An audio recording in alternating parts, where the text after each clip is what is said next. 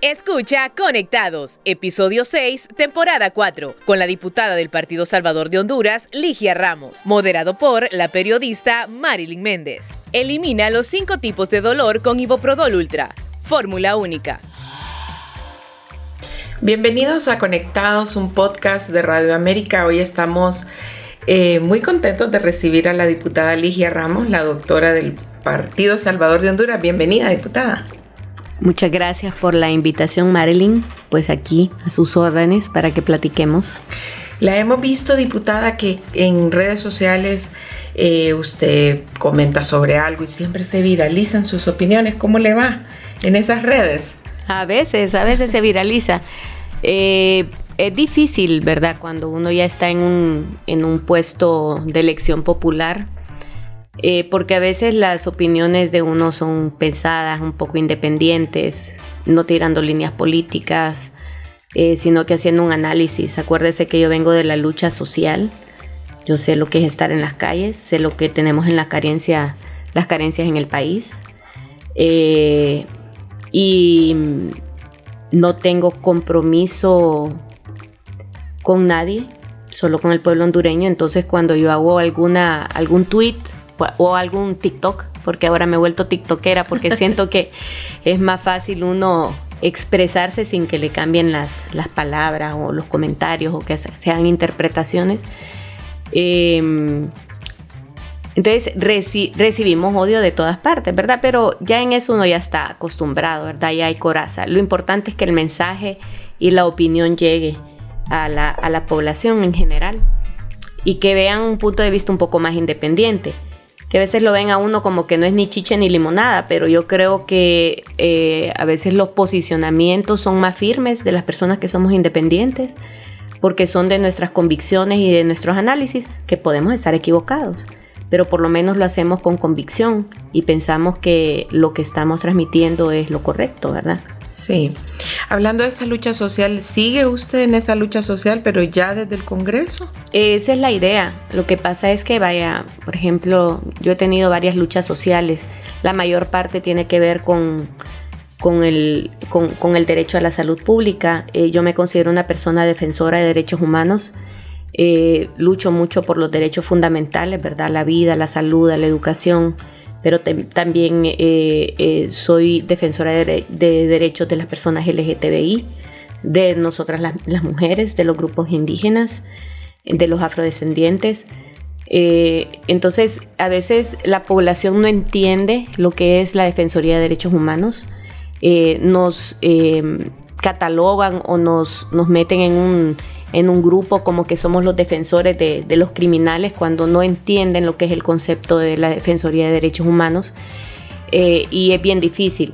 Más cuando, por ejemplo, yo defiendo los derechos de las personas LGTBI, ya empiezan a decir de que es que uno tiene una ideología de género, que no existe la ideología de género, sino que eh, las personas LGTBI existen, las tenemos en todos los estratos socioeconómicos, en todas las familias hay personas LGTBI eh, algunos que salen a la luz pública, otros que, viven escondidos eh, su orientación sexual o su identidad de género por, por el miedo de que los maten, ¿verdad? O que les, o que les quiten sus derechos fundamentales. Eh, y pues nosotros, yo que soy defensora de derechos humanos, pues sí lucho y no hago cálculo político, porque el problema es que como es un tema que es muy polarizado, que vivimos en una sociedad conservadora, eh, sabemos que no es un tema que le va a ganar votos a uno o puntos a uno, pero es lo correcto. Entonces yo no hago cálculo político en materia de derechos humanos. Eh, no es fácil, eh, por ejemplo, haber estado luchando en la plataforma de salud y educación y ahora estar en el Congreso Nacional y sentir que no tenemos una incidencia en que cambie el sistema de salud pública. Venimos de esa lucha, el colegio médico junto con, algunos colegios profesionales en la plataforma hicimos un diálogo alternativo ciudadano en el cual se sacó un producto eh, de, todo el diálogo que se tuvo con la ciudadanía a nivel de todo el país. Y ese producto pues lo, lo transcribió el colegio médico qué es la voluntad del pueblo hondureño y lo que el sistema de salud pública, como debería de ser un modelo de sistema de salud pública orientado a las necesidades que tenemos nosotros los hondureños, sino con una con un proyecto de ley o, algún tipo de sistema importado. Y ese, ese proyecto se le quiso presentar al, Poder Ejecutivo y el Poder Ejecutivo y la Secretaría de Salud no, no, le ha, no le ha dado la importancia de vida y tampoco vemos un esfuerzo de parte del gobierno. ¿Gobierno anterior o este? De todos. De todos. Y el gobierno actual está igual. ¿Verdad? No tienen una política de Estado en materia de salud pública. Eh, y tampoco la Secretaría de Salud. No hemos recibido ese proyecto eh, de parte del Colegio Médico eh, en el Poder Legislativo, pero creo yo que ya es un tema que tenemos que ir avanzando. Hay muchos temas en el Poder Legislativo que están pendientes, que son de suma importancia, eh, que tenemos que tocar, pero este tema tiene prioridad. Sí, antes de pasar a ese tema y de la ideología de género que usted dice que no existe, ¿cómo surge esa Defensoría de Derechos Humanos? ¿Cómo se le ocurre a usted? Voy a defender a la comunidad LGTBI, voy a defender a los indígenas, a las mujeres. Fíjese que la verdad que nosotros dentro de, yo soy eh, doctora, soy dermatóloga, hice mi internado en el Hospital Escuela, mi servicio social en el Hospital de Tocoa eh, tenemos esa, esa, bueno, yo por lo menos yo, yo siento que tengo una vocación de servicio eh, y estamos en contacto directo con la población más eh, vulnerada, ¿verdad? Con, el 74% de, de, la población cuando, cuando se trabaja en la Secretaría de Salud. Yo actualmente trabajo en el Instituto Hondureño del Seguro Social y aunque es una población menos desprotegida, pero también eh, sufre mucho. Entonces, el estar en contacto eh, con, la población, uno va viendo las carencias, pero realmente yo aprendí lo que era derechos humanos y todo, todo el proceso de, cómo se conformaron, de eh, qué significan, de qué es lo que abarca, de qué es un defensor, eso lo aprendí porque empecé a estudiar derecho, ¿verdad? Eh, empecé a, estudiar derecho, no, no, no pude terminar, me quedé eh, como en segundo o tercer año, pero en algún momento lo retomaré. Y llevé la clase de derechos humanos y mi profesor eh, es, es un abogado que es joven, yo creo que le llevo como 10 años, que se llama Josué Murillo. Y Josué me abrió la mente en esa clase que usted no tiene idea. Cuando uno entiende la magnitud de lo que son los derechos fundamentales de todos los seres humanos, que nadie está sobre nadie en materia de derechos humanos, que hay varios tipos de derechos, están los derechos fundamentales, están los derechos políticos, sociales, económicos, están los derechos de la autodeterminación de los pueblos. Entonces usted se da cuenta de que vivimos en, gobiernos, en sociedades que no todos tienen los mismos derechos. Entonces, la defensoría es eso, es venir y eh, los derechos son universales, ¿verdad? Para todos. Pero los gobiernos, los estados, el estado tiene que garantizarle, promover y darle esos derechos a la población. Por ejemplo, el derecho a la vida es inherente para todos y ahí está implícito la seguridad ciudadana, ¿verdad? Entonces el Estado tiene el deber de darle el derecho a la vida a las personas, tiene el deber de dar el derecho a la salud, a la libertad de expresión, el derecho a la... todos tenemos el mismo derecho a venir y a participar políticamente, todos tenemos derecho a tener un trabajo, pero no solo un trabajo, un trabajo digno. Entonces, ¿Cuándo es que nos dicen que nosotros los defensores somos los defensores de los criminales? Porque el Estado, como es el garante de los derechos humanos, el Estado tiene que, garantizarle los derechos a los ciudadanos. Cuando nosotros tenemos un ciudadano que comete un crimen contra otro ciudadano, el Estado tiene la obligación de garantizarle el acceso a la justicia a la persona que fue víctima y a darle un debido proceso al, al, la persona que fue criminal, porque no podemos estar metiendo presos personas que son inocentes. Y aquí tenemos las cárceles llenas de personas inocentes. Es más, dentro de las 48 mujeres que murieron, probablemente había un porcentaje de mujeres que ya no tenían que estar ahí, ¿verdad? Sin proceso. Exactamente. Y ahí ahí es donde el Estado no está cumpliendo con su, con su papel de garante de derechos humanos. Pero el único que puede violar un derecho humano no es un ciudadano contra un ciudadano, porque para eso está el Estado, para hacerlo pagar el crimen. Pero el único que sí puede violar derechos humanos es el Estado. ¿Por qué? Porque es el que tiene el poder. ¿Entiende? Es el que tiene el poder del sistema de justicia, de investigación, el poder de la fuerza. Son los que tienen las instituciones.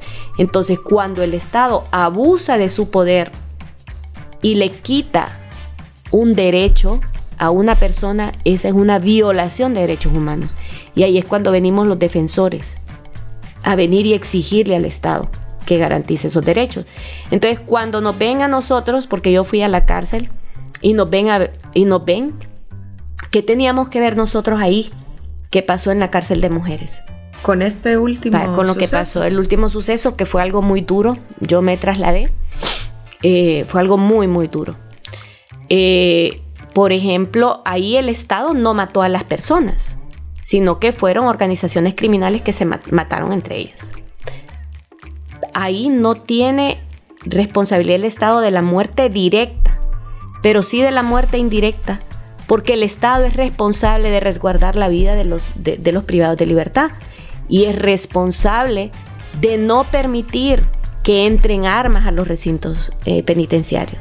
Entonces ahí sí tiene una responsabilidad del Estado, como por ejemplo eh, cuando se quemó la cárcel, se acuerda en Comayagua que murieron como 300, 300 eh, privados de libertad, es una responsabilidad directa del Estado. Están en custodia del Estado. Claro, está en custodia del Estado. Y el Estado tiene el deber de garantizarles la vida. El hecho de que sean personas que han cometido crímenes, pero que algunas están ahí de forma incorrecta, injusta, porque ni siquiera han tenido proceso, es responsabilidad del Estado. Entonces, ese, ese tipo de cosas creo yo que es importante que lo entienda la población, que los defensores no somos... Em, no, somos, no, no, no es que defendemos criminales, sino que simplemente llamamos la atención al Estado y luchamos porque se le garantice. En materia de LGTBI, no sé si usted quiere que lo toquemos ahorita. Sí los defensores de los derechos del LGTBI no es que somos promotores o que queremos destruir la familia o que queremos que hayan más gays, lesbianas, transgénero, eh, etc. No, es, es que simple y sencillamente esas personas existen. Han existido en toda la historia. Y algunas de esas personas murieron. Fueron ejecutadas solo por su condición de ser personas LGTBI existen las personas LGTBI y no es una preferencia. Porque si esas personas prefirieran ser de una forma u otra, no preferirían ser o tener una condición que va a venir y, que va a ocasionar que las maten por odio.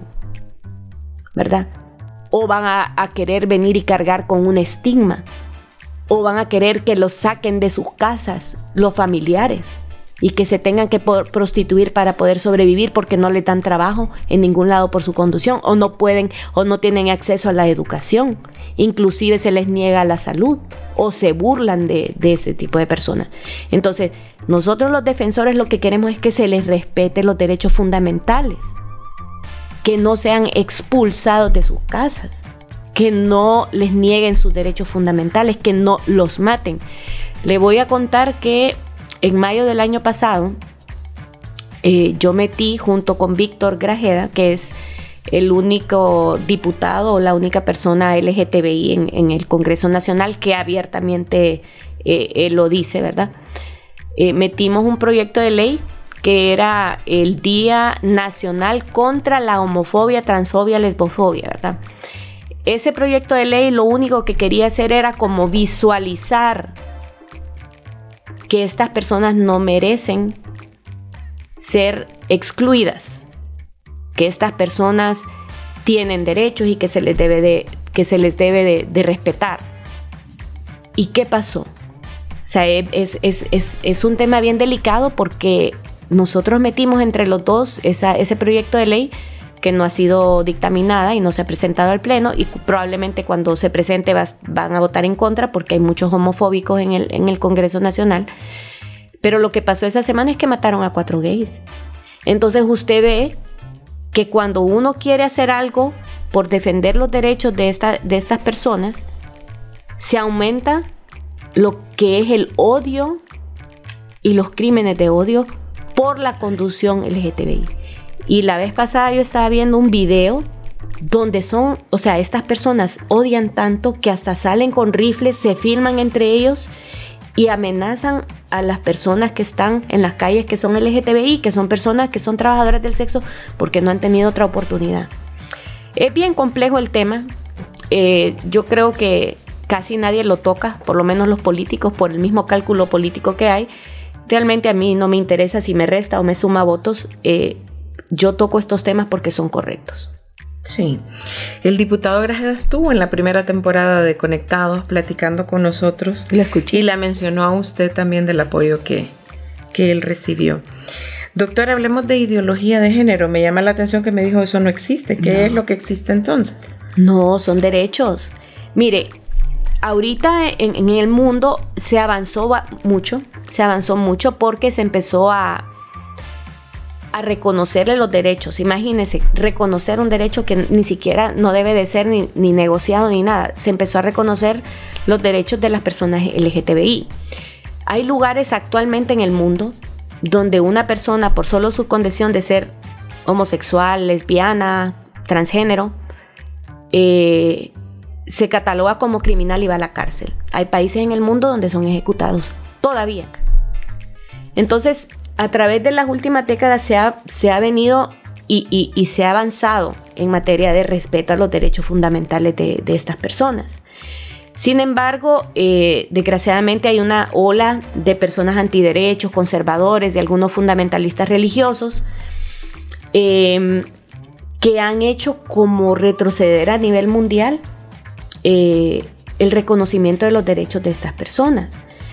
Entonces ellos se han inventado ese tema de ideología de género y en eso de la ideología de género ellos hablan que es una ideología de izquierda donde se está promocionando que la gente se vuelva LGTBI, donde se les está educando a los niños a, a, ser LGTBI eh, y eso no es cierto. Eso no es cierto, ¿verdad? Es más, yo le puedo apostar que en este momento, bueno, y, me parece que, es cuestión generacional, ¿verdad? Porque tenemos la generación de los baby boomers, que son antes de mi generación, yo soy de la generación X, que son personas todavía que son muy conservadoras, que son homofóbicas, que muchos son personas machistas, mujeres y hombres, y les cuesta mucho soltar. Tenemos una generación nueva que son los millennials, generación Y, que estas personas ya tienen bastante información y que si nosotros no hacemos una información estatal de educación sexual, de tolerancia, ellos ya lo tienen de una forma inadecuada en las redes sociales. Porque no hay un control que sí debería el Estado controlar lo que ven los niños y los adolescentes en las redes sociales. Un control en cuanto a la violencia, en cuanto al sexo, porque el sexo es adictivo, hace mucho daño psicológico.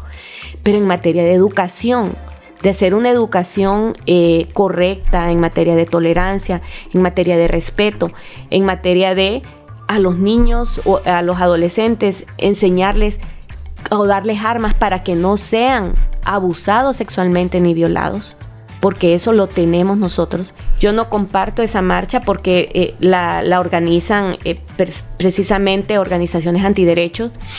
sin embargo, respeto, respeto, ¿verdad? Yo creo que en el país todos tenemos derecho a manifestarnos como querramos, mientras sea pacífico y no vulneremos los derechos de los demás. Eh, yo respeto su manifestación, pero yo no estoy de acuerdo, porque están manipulando eh, lo que fue la ley que aprobamos, que nos costó aprobarla. ¿Qué fue lo que aprobaron? aprobamos la ley de educación sexual para prevención del embarazo en adolescentes. Eso es lo que se aprobó. Y yo le puedo dar a usted el proyecto de ley que aprobamos, que nos costó aprobar, inclusive teniendo contra mujeres del Partido Nacional y Liberal, que son personas extremadamente conservadoras y que no se ponen a pensar que tenemos un problema de salud pública cuando tenemos niñas y adolescentes embarazadas. Y que no solo es un problema de salud pública, es un problema de, de criminalidad. Porque si una muchacha entre los 15 y los 18 años sale embarazada, quiere decir que tuvo relaciones sexuales si fue con una persona mayor y esa persona cometió un delito que se llama estupro. Si una niña entre 10 y 15 años sale embarazada a veces ha habido niñas hasta de 8 años. Y tuvo relaciones sexuales con una persona mayor que ellas. Eso se llama violación especial. Los dos son delitos. Y tenemos la prueba porque llega la niña embarazada y solo es de hacer una prueba de ADN para saber quién es el sospechoso y si es el responsable de eso. Entonces, tenemos ese problema de salud pública, donde tenemos niñas teniendo niños y niñas. ¿Y cómo estamos haciendo frente a eso? ¿Y qué están proponiendo estas personas que están en contra de la ley cuando ni siquiera han leído la ley y que ni siquiera se tocan los temas de LGTBI? Mire, educación sexual necesitamos todos. Hasta en el Congreso Nacional tenemos un montón de ignorantes. Realmente, o sea, educación sexual necesitan los mismos padres. Tenemos mucho incesto en el área rural. Tenemos papás que violan a las niñas, tías que violan a las niñas, eh, que, que violan a los niños. Tenemos demasiado problema de abuso sexual. Bueno, estaban en la marcha y al mismo tiempo se estaba dando la noticia de la niña que estaba en un centro del DINAF eh, que había sido violada y asesinada. O sea, ¿cómo podemos ponernos una venda en los ojos? ¿Cómo no podemos buscarle una solución? ¿Por qué solo es venir y ponerse en contra e inventar una agenda que no existe? Entonces, solo, o sea, me parece una ignorancia tan grande y un egoísmo, porque eh, los promotores de esto, o sea, tal vez no tienen contacto con la población que está sufriendo este flagelo. Sí, eh, fueron dos iglesias que organizaron la marcha y, mencionan esto de ideología de género. Principalmente, ¿verdad? No existe. Ellos le quieren poner ideología de, género porque muchos de ellos eh, toman la Biblia, o sea, de forma literal, que los homosexuales, que son aberraciones, que son vómitos, etcétera. O sea, de una forma demasiado grosera, ¿verdad? Que yo estoy segura que ni Jesucristo, ni Dios, ni, condena a, las personas que son LGTBI. Eh, y acordémonos de una cosa importante, eh, que el Estado es laico. El Estado tiene que darle solución a toda la población sea evangélica, católica, atea, agnóstica, musulmana, lo que sea. Nosotros estamos para la ciudadanía, para la población, sin hacer distingo de religión, de raza, de sexo, de color, de nada. Entonces, uno como el Estado, nosotros como legisladores, tenemos que tener muy, muy en claro que el Estado es laico. Claro que nos, nos interesa la opinión de la población. Claro que las tomamos en cuenta, pero los derechos no son negociables. Sí, aún así como usted decía, aunque no esté de acuerdo con este tipo de marchas, usted los respeta igual cuando Definitivamente. es eh, la marcha del orgullo gay, por ejemplo, salen los grupos LGTBI también a, protestar y exigir sus derechos y este y los matan y ese mismo día matan a algunos. Sí, lamentablemente. Y también había muchas personas que marchaban por la familia y, todo lo demás, no necesariamente... Pero todos estamos por la familia. Ah, o sea, póngale quién, quién está en contra de que las familias... Si nosotros lo que queremos es precisamente educando, fortalecer, porque entonces cuando usted educa, inclusive hay que, hay que educar a los padres de lo que es un delito y de lo que no es un delito. Eh, porque muchas familias se, destruyen o en el seno familiar viven la misma violencia. Entonces hay que buscar las familias. También tenemos familias desintegradas, hay otros tipos de familias también. Porque con el problema que tenemos de inmigración, porque no tenemos eh, eh, todo lo necesario en el país, tenemos violencia, falta de trabajo, no hay salud, no hay educación, tenemos una, un éxodo de personas donde tenemos familias desintegradas, tenemos abuelas con nietos, tías con sobrinos y sobrinas. Eh, entonces, eh, el, término familia no solo es papá, mamá, hijos, ¿verdad? Familia es, un montón de núcleos familiares que a veces están ausentes los padres porque están tratando de, hacer el sustento de sus hijos para que salgan adelante en el país. esas son eh, eh, cosas que no podemos cegarnos definitivamente. Sí, muy interesante, diputada. Hablemos de salud. Usted, junto con otros de sus compañeros que llegaron al Congreso, hicieron una lucha férrea en las calles en el gobierno anterior y se mencionaba que como estaban llegando muchos médicos al Congreso, el sistema de salud por fin iba a cambiar. Y usted me dice que no, definitivamente no. Es una frustración tremenda, es una frustración tremenda porque eh, el, sistema de salud depende del, Ejecutivo. Desgraciadamente, em, la persona que fue nombrada ahí, aunque fue nombrada de parte de mi partido, no está dando el ancho. Creo yo que tampoco va a pasar eh, mejorar un sistema de salud o tener una política de salud pública. Eh, no va a pasar por una persona, tiene que pasar por un equipo. Y no solo de médicos, tiene que ver la parte, eh, tiene que haber economistas, juristas, salubristas, o sea, tiene que ser un grupo multidisciplinario que tenga muy claro cuál va a ser la política de Estado en materia de salud pública. El problema es que yo no veo que este gobierno esté haciendo absolutamente nada para trabajar en ese sentido.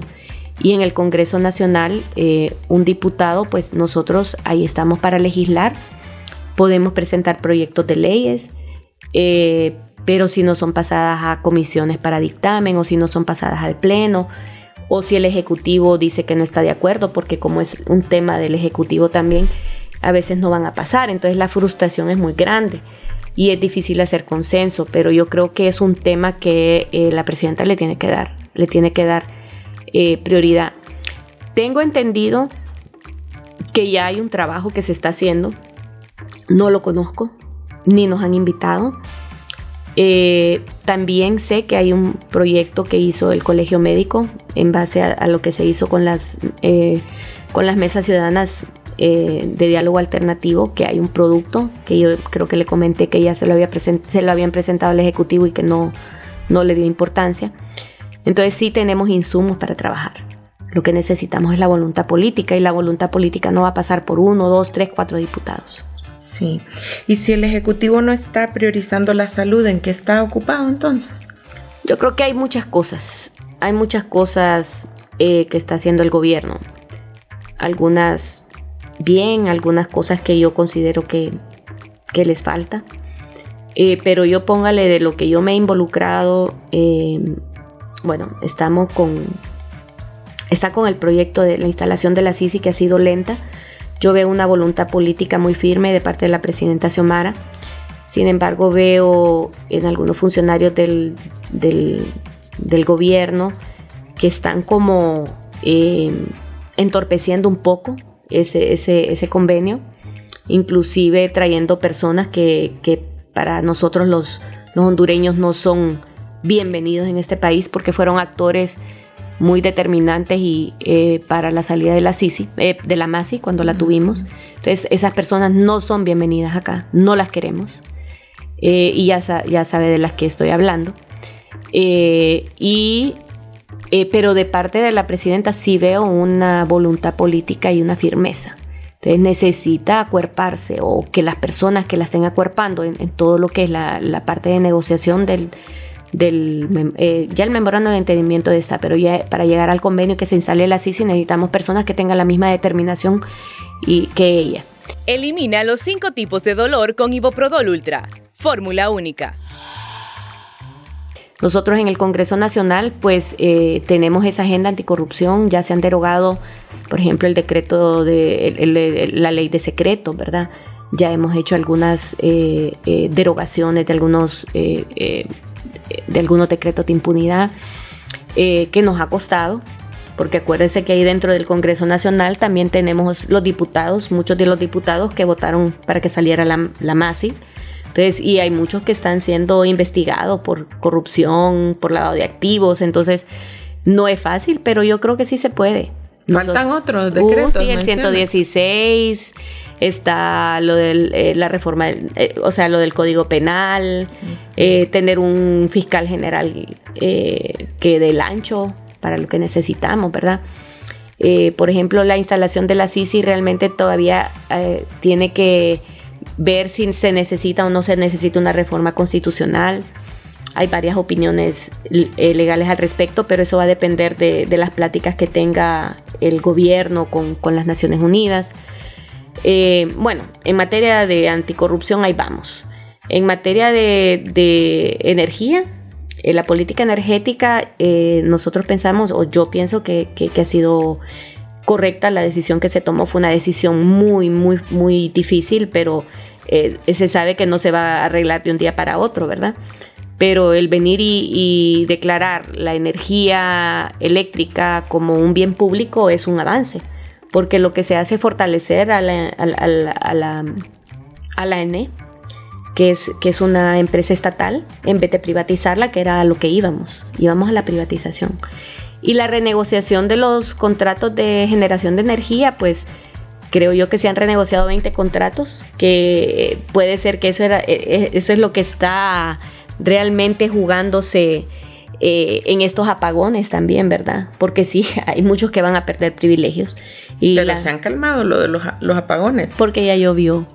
Acuérdese que es que estábamos con las hidroeléctricas bajas también. Es que es, multifactorial, ¿verdad? Es multifactorial. Habían hasta calendarios que habían hecho, pero al final no se hizo. Sí, porque, porque ha estado lloviendo. Entonces las hidroeléctricas están produciendo un poco más.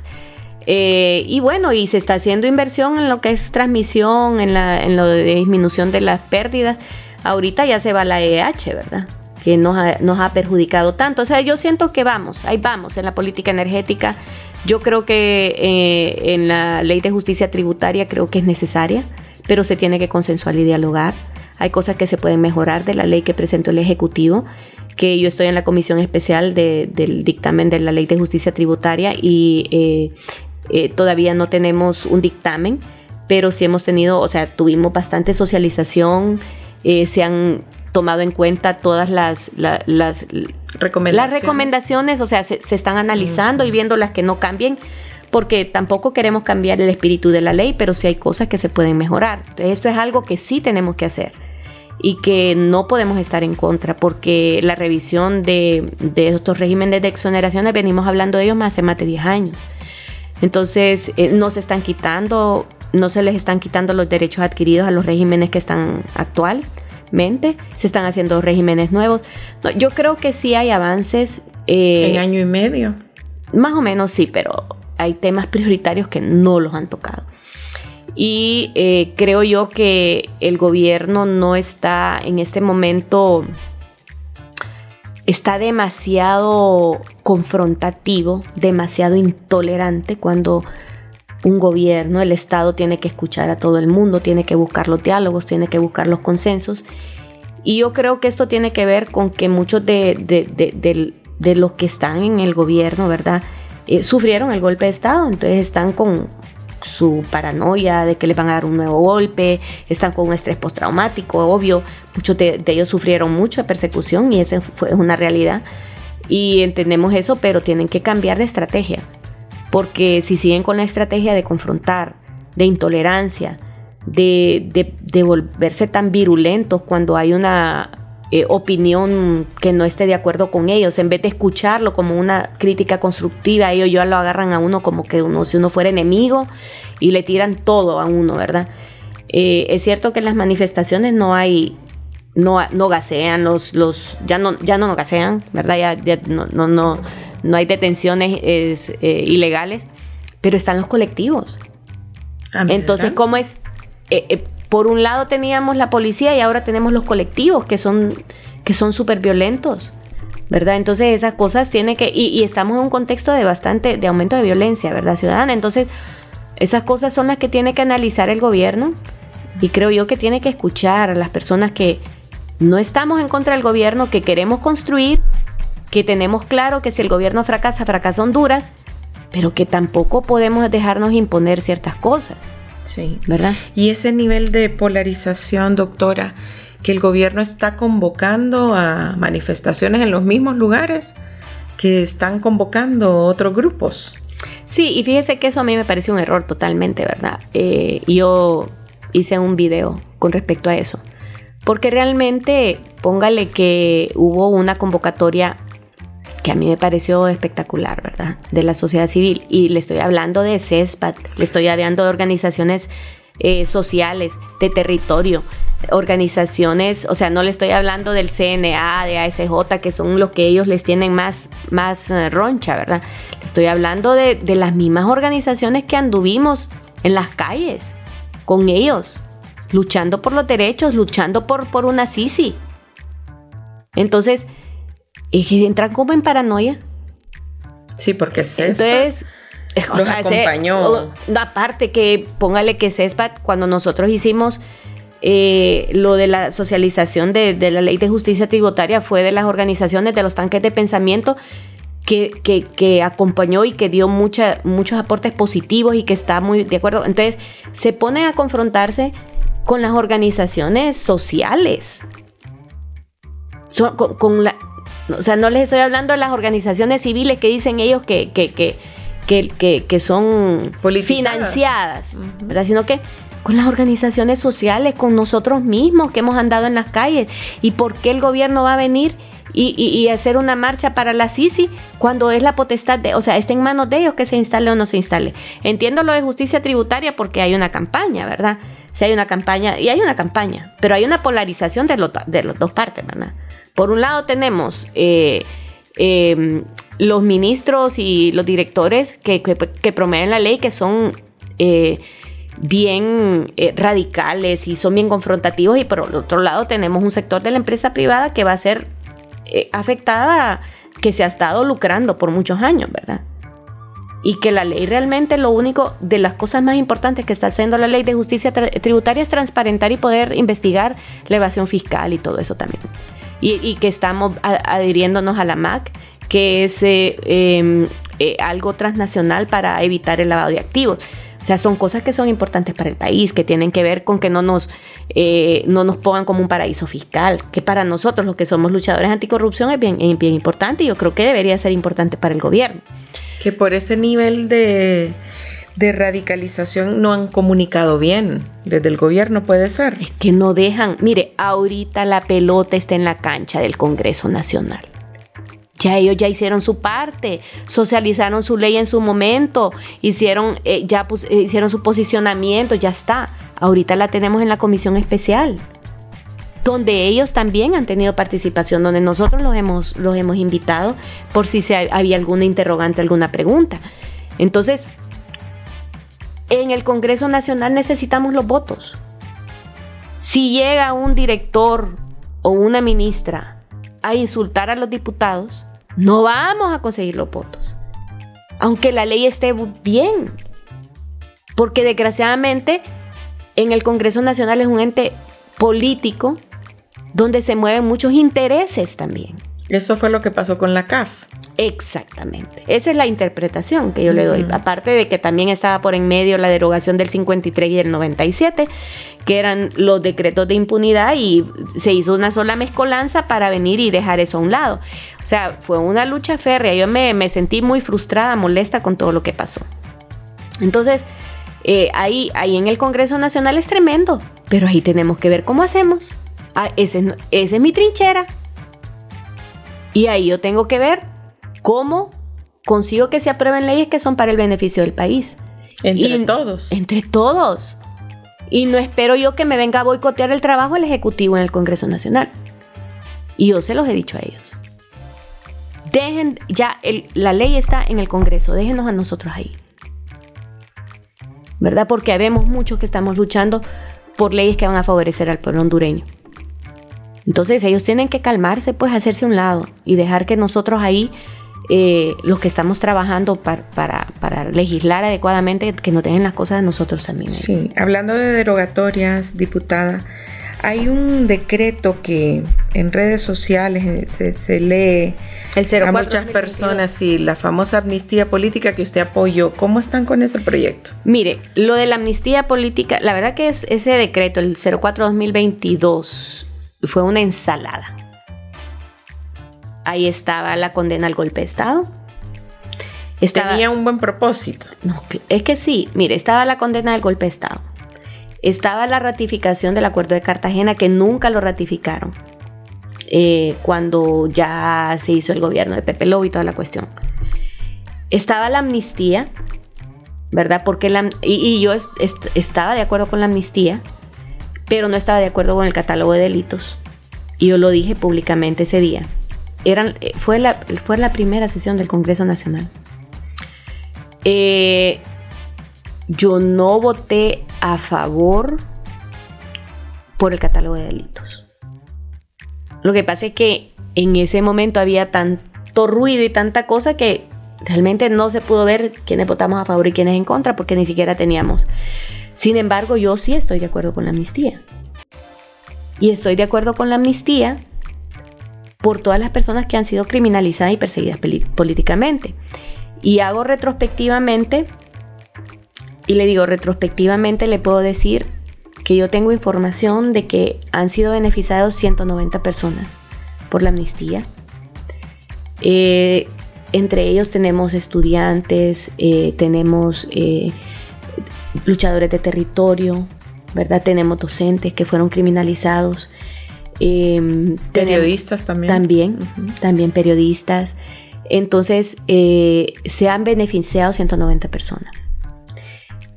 De la amnistía supuestamente se beneficiaron algunas personas que no tenían que haberse beneficiado porque no los cubría la amnistía, porque sus casos estaban mucho antes del 2009,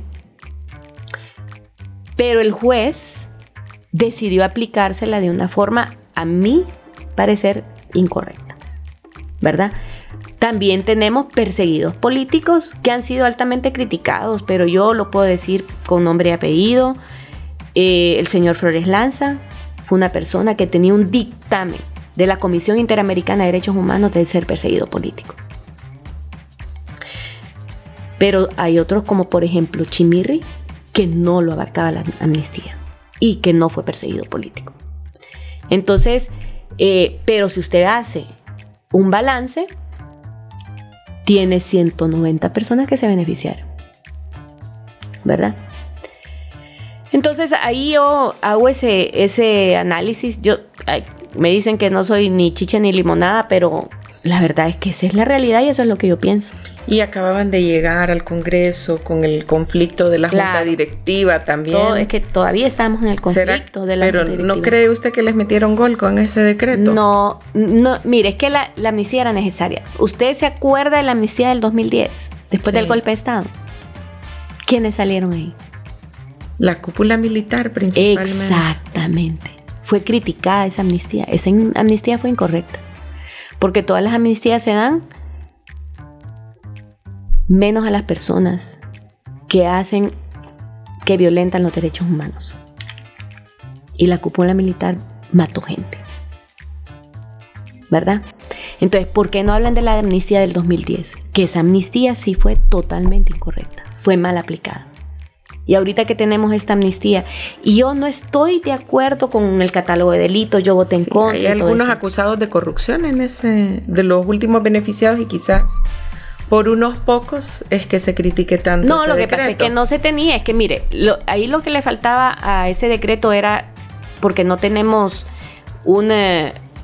yo no soy abogada, pero sí tuve el análisis con, con personas eh, o sea, que sabe mucho de la materia y de convencionalidad a nivel internacional en materia de derechos humanos.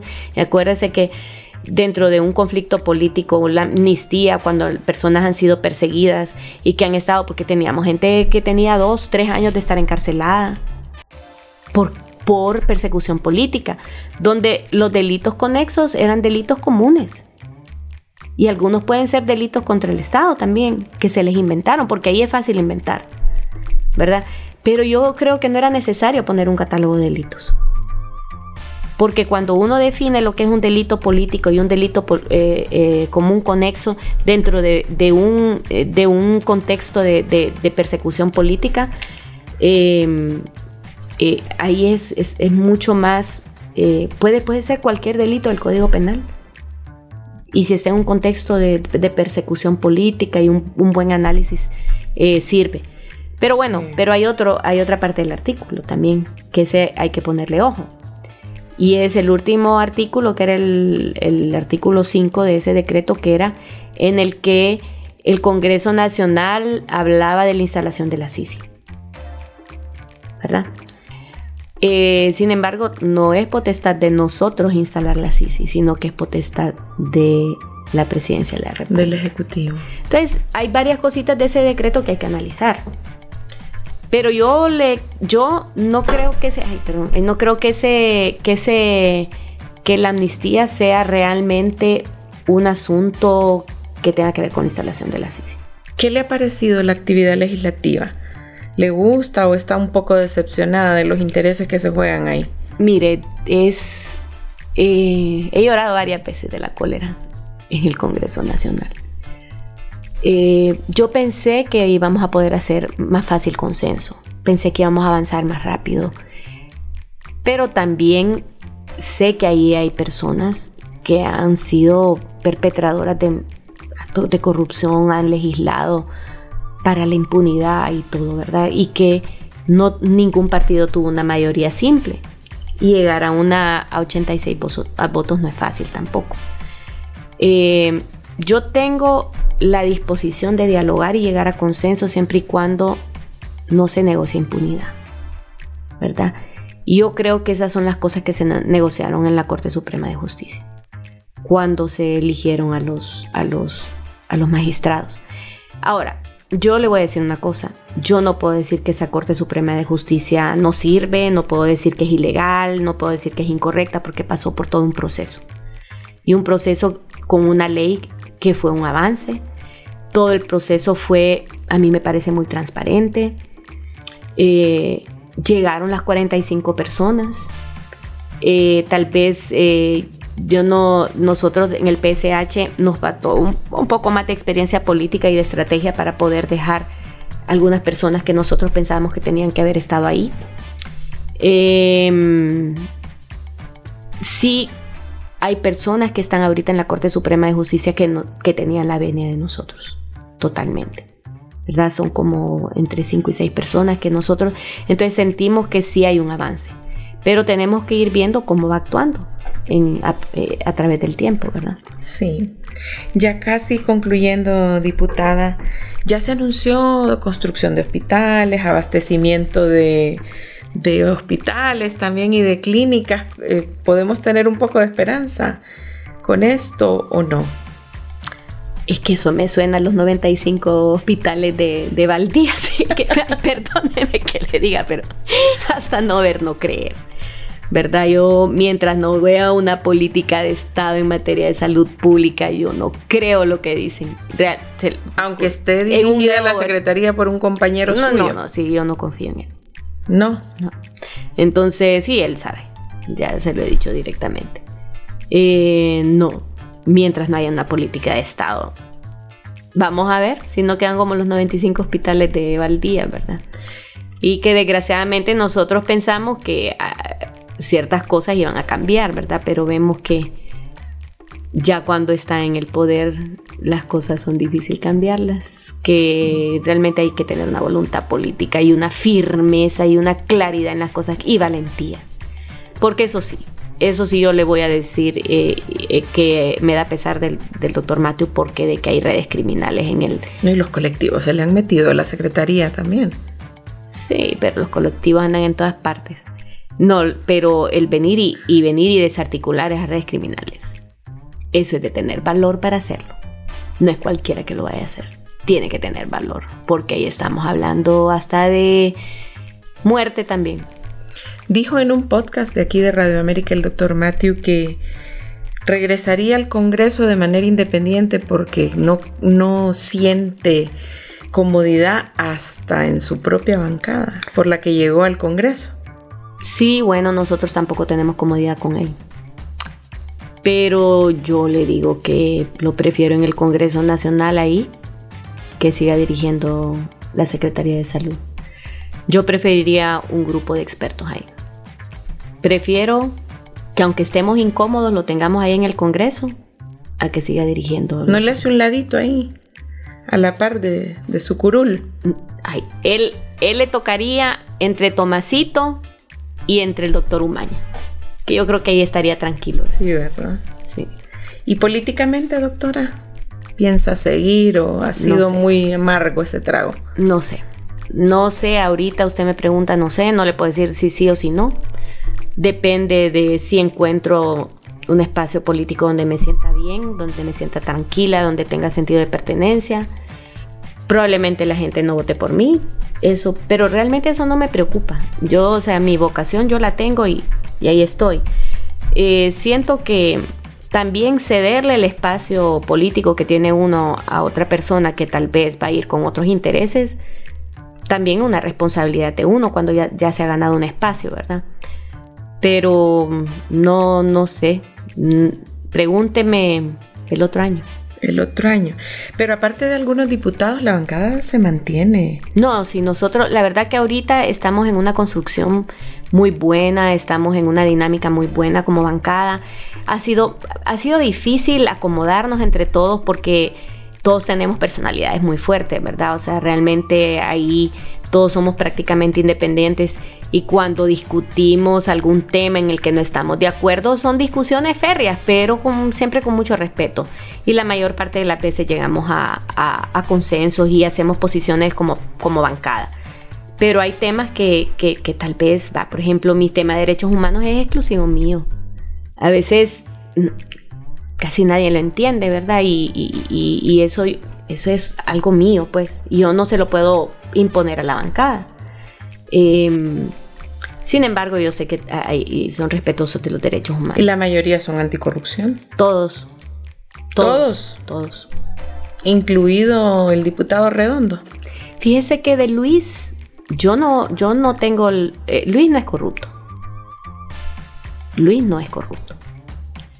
Em, que se ha eh, enfocado en, seguir o en, cumplirle la agenda bicentenaria a, la presidenta, que dentro de la agenda bicentenaria hay algunos, alguna agenda que nosotros compartimos, ¿verdad? Eh, a costa del, el problema es que él, e, ese compromiso para él es a costa de lo que sea, pero em, el problema de Luis, y yo creo que, y, y, le voy a decir algo, ¿verdad? Porque esto es algo de analizar, ¿verdad? A veces los consensos no se dan porque no hay, no se compra gente por lo menos Luis no es de las personas que va a dar dinero. Entonces, a veces eso tiene que ver con la falta de consensos también, pero también tiene que ver con la falta de la habilidad de poder sentarse a dialogar, ¿verdad? Y yo, pero fíjese que yo veo que ahorita Luis, ya por lo menos con nosotros está teniendo un mejor acercamiento, que con nosotros ha sido bien duro. Con nosotros ha sido bien confrontativo. Su compañera, la, la doctora Figueroa, dijo que él cambió de discurso, el discurso anticorrupción. No, yo lo veo comprometido todavía. Lo que pasa es que es, eh, no es fácil ser... Estar en ese lugar. Eh, no es fácil ser presidente del Congreso. Yo creo que yo no hubiera podido estar ahí. Yo no aguanto. Pero no, yo creo que Luis sí es, es, una persona honesta. Eh, él trata de, de venir y cumplir esa agenda, ¿verdad? Eh, pero hay cosas que no va a poder llegar a acuerdo, ¿verdad? Vaya, por ejemplo, Luis no estuvo en la negociación de, la Corte Suprema. ¿La dirigió Carlos Zelaya? No sé quién la dirigió porque nosotros no fuimos parte de eso. El Partido Nacional dice que Carlos Zelaya la dirigió. Ah, bueno, pues sí, ellos, ellos sabrán porque ellos, hicieron las negociaciones, ¿verdad? Hay que, hay que preguntarles hasta dónde negociaron. Y con lo del Ministerio Público, ¿cómo van ustedes? ¿Van a Nosotros ahorita, no, ahorita nosotros eh, hicimos una, una, comisión dentro de la bancada que se va a encargar de, llevar eh, las, los diálogos y las negociaciones porque no vamos a cometer el error de, de autoexcluirnos, ¿verdad? Eh, creo yo que ahorita en lo del fiscal general tenemos que tener un poquito más de beligerancia. A mí lo que me preocupa es lo que ya hayan negociado, ¿verdad? Me preocupa que haya una agenda que no sepamos nosotros, porque nosotros no, conocemos esas agendas ocultas de estos partidos tradicionales, porque ahí se pusieron de acuerdo los tres y los tres negociaron impunidad. Esa es la impresión que yo tengo. Sin embargo, quedaron, quedaron buenos magistrados ahí que yo confío que vayan a hacer un buen trabajo. Sí. Doctor, y concluyendo ya los problemas de seguridad que tuvo en el pasado por participar en esa lucha social que usted menciona, ¿cómo está ahora? ¿Qué dice la familia? ¿Ha bajado el perfil o no? Eh, mire que hay cositas que más bien a veces lo ponen un poquito más en riesgo a uno. Eh, pero no, yo estoy tranquila.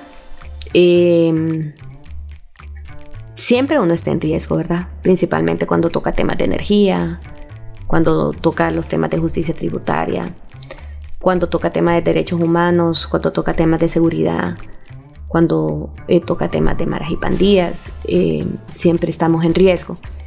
Eh, yo tengo medidas cautelares, ¿verdad? Todavía las tengo. Cada tres meses me las están revisando, indicadas por la Comisión Interamericana de Derechos Humanos. siempre tengo precaución con mis hijos, ¿verdad? y no, pero yo tengo una vida normal. ¿Se sintió perseguida por el gobierno anterior? Sí, sí, sí. Por abordar temas de seguridad. No, por, por denunciar, por denunciar la corrupción en salud, por denunciar la corrupción en salud, por, por, andar en las calles luchando por una... Y, así estoy de volver a salir a las, a las, calles para luchar por salud pública, porque ya siento yo que en mi espacio y en el Corul no, no, no, no, no hago incidencia. Tiene listo el sombrero que usaba en las marchas anteriores. Ya ahí lo tengo, ahí lo tengo. y mis botas. y las botas también. No, es que es difícil, es difícil. No crea, es una frustración grande estar en el ¿Sería el sector salud listo para salir de nuevo a las calles? No han salido como salían antes. No, no hemos convocado. No hemos convocado porque hemos estado esperando de, hemos estado esperando de que se vea una claridad de parte de, de parte. Pero sí, eh, salí hace, el año pasado salí por una lucha que tenían gremial con el colegio médico, acompañé. Pero la verdad es que nosotros estamos en otro puesto, pues, donde nosotros podemos hacer incidencia política más fuerte que... Pero no, o sea, es una frustración porque no podemos. Y, yo, yo le soy sincera que sí, yo estoy dispuesta a salir otra vez si no veo claridad. Si vamos empeorando y vamos empeorando y vamos empeorando el sistema de salud, así como le reclamé al gobierno anterior, le, tengo el derecho y el deber de reclamar al gobierno actual. Y lo hago públicamente. Hago denuncias públicas, así como ahorita lo estoy diciendo. O que yo no me, no me quedo callada, pues. Que uno no puede estar poniéndose una venda en los ojos de las cosas que no están funcionando. Sí, muy bien. Gracias, doctora, por acompañarnos. Ha sido muy interesante. Y ven, tiene lista las botas y el sombrero para salir en cualquier momento otra vez. bueno, muchas gracias. Gracias a la diputada Ligia Ramos, médico, ¿verdad? Que estuvo con nosotros aquí en Conectados. Les recordamos que estamos eh, disponibles en las plataformas de Spotify, Apple Podcast Connect, Google Podcast, YouTube Podcast, también en Deezer y en nuestra página web www.radioamerica.hn. Mi nombre es Marilyn Méndez. Hasta pronto. Elimina los cinco tipos de dolor con Iboprodol Ultra. Fórmula única. Encuéntranos como podcast Radio América HN en Spotify, Deezer, Apple Podcast, Google Podcast. Podcast Radio América HN.